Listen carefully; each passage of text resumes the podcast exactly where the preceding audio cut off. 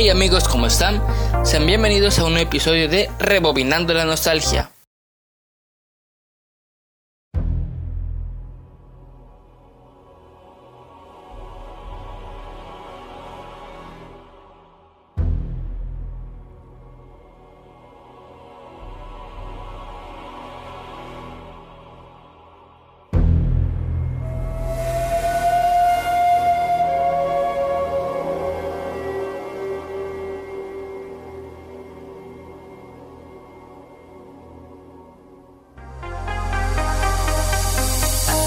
Recuerdo que de pequeño siempre me fascinaron los dinosaurios, y más por esta película, la cual estoy seguro que a más de uno logró sorprender. ¿Quién alguna vez no se aterrorizó al ver cómo el tiranosaurio se escapaba? Desgraciadamente, como ya lo han de suponer, no puedo decir que la disfruté en la pantalla grande cuando salió, pero ustedes sí.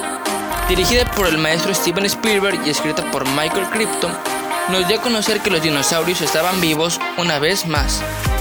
Y aún más acompañado con una increíble banda sonora compuesta por John Williams, al que seguro pues, ya recordarán por películas como Star Wars, tum tum tum tum turum tum turum tum tum tum tum turum tum turum ET también por Indiana Jones tan taran tan tan tan taran tan tan taran tan. Bueno ya ya me entendieron verdad ya lo ubicaron.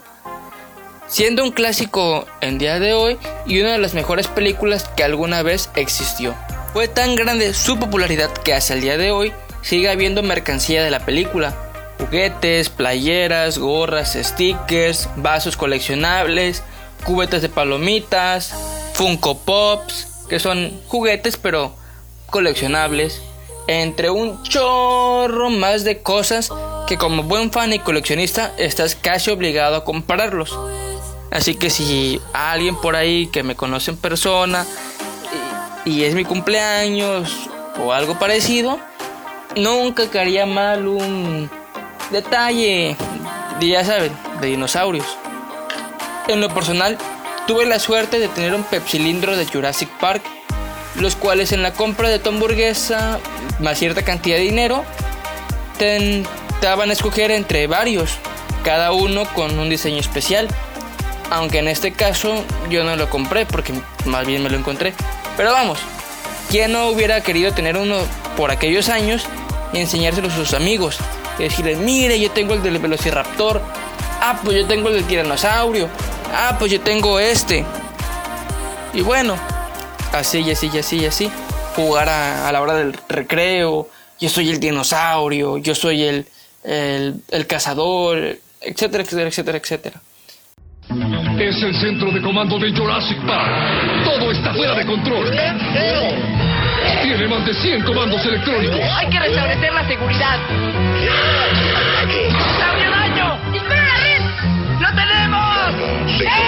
Es el centro de comando, si no es de Jurassic Park.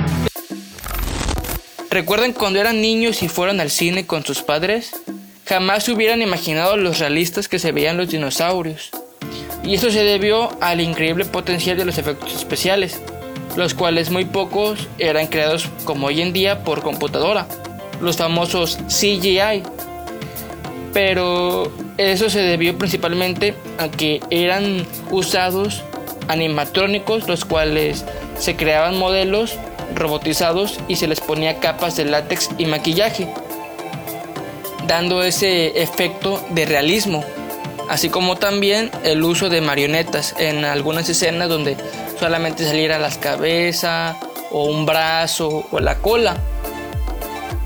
Al igual que la creación del sonido de los rugidos de los animales no sé si recuerden la escena de cuando van entrando a la cocina los velociraptores y esos empiezan a comunicar entre ellos. Se las pondré a continuación para que se les refresque un poco la memoria.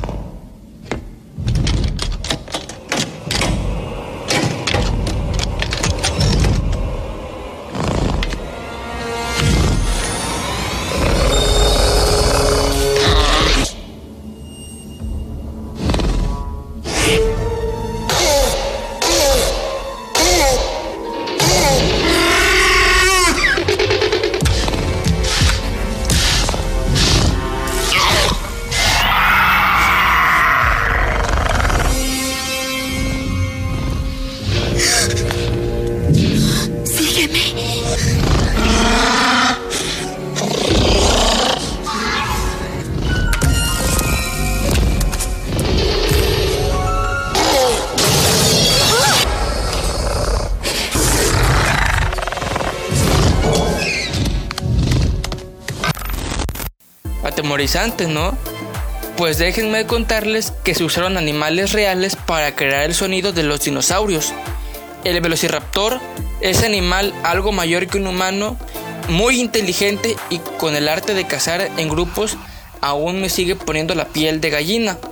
Su inconfundible sonido, parecido a una tos, fue conseguido mezclando una morsa, una grulla, un ganso y un delfín. Sí, así como lo escuchan, un delfín. ¿Cómo es que un animal tan tierno y amigable termina siendo parte de un ah, dinosaurio bastante temible? Pues esa es la magia del cine, amigos. Si ya de por sí las escenas del velociraptor me daban miedo, ya mejor no les cuento del tiranosaurio. Ya que aquí su famoso rugido se logró al combinar el sonido de la trompa de un elefante con el rugido de un tigre y hasta un cocodrilo.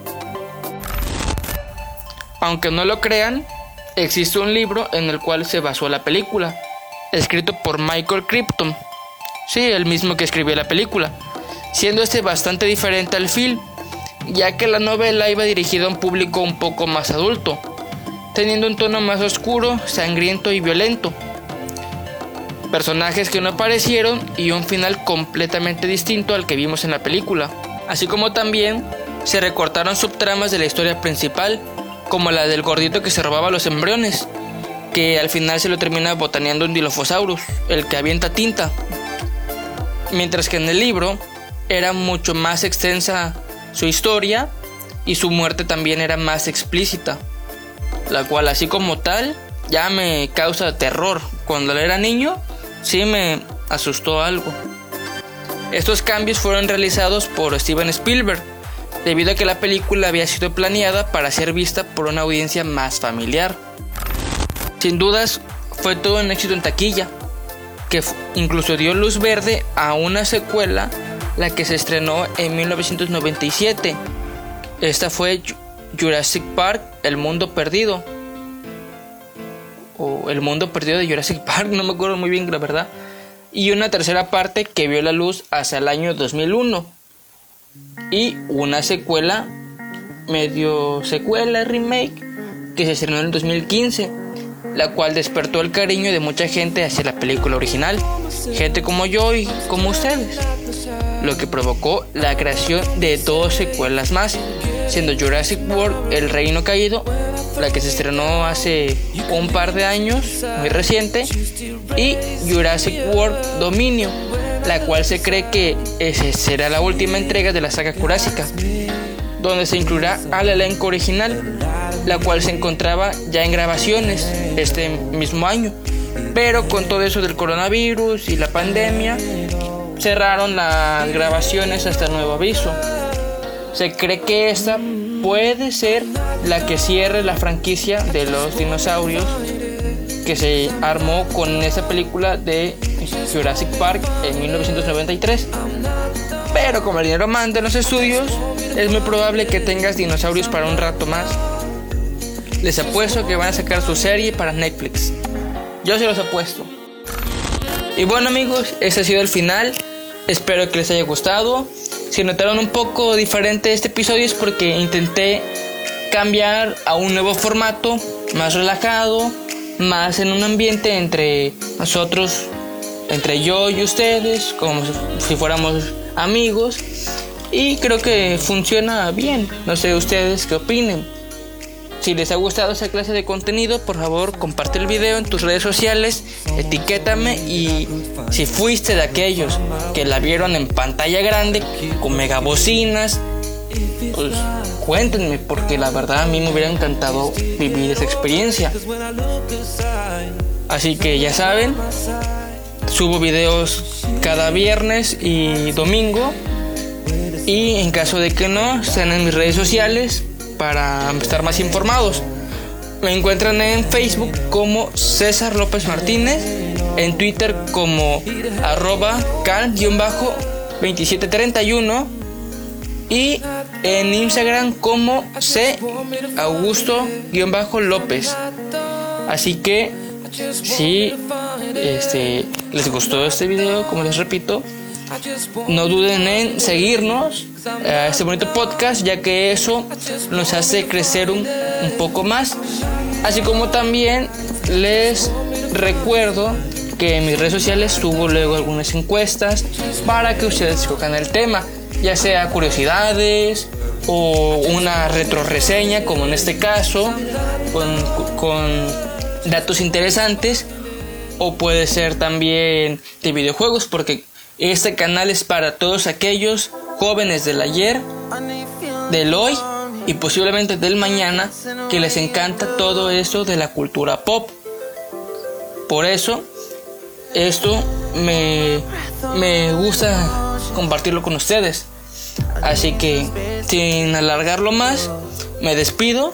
Soy César López y esto es Rebobinando la Nostalgia. Adiós.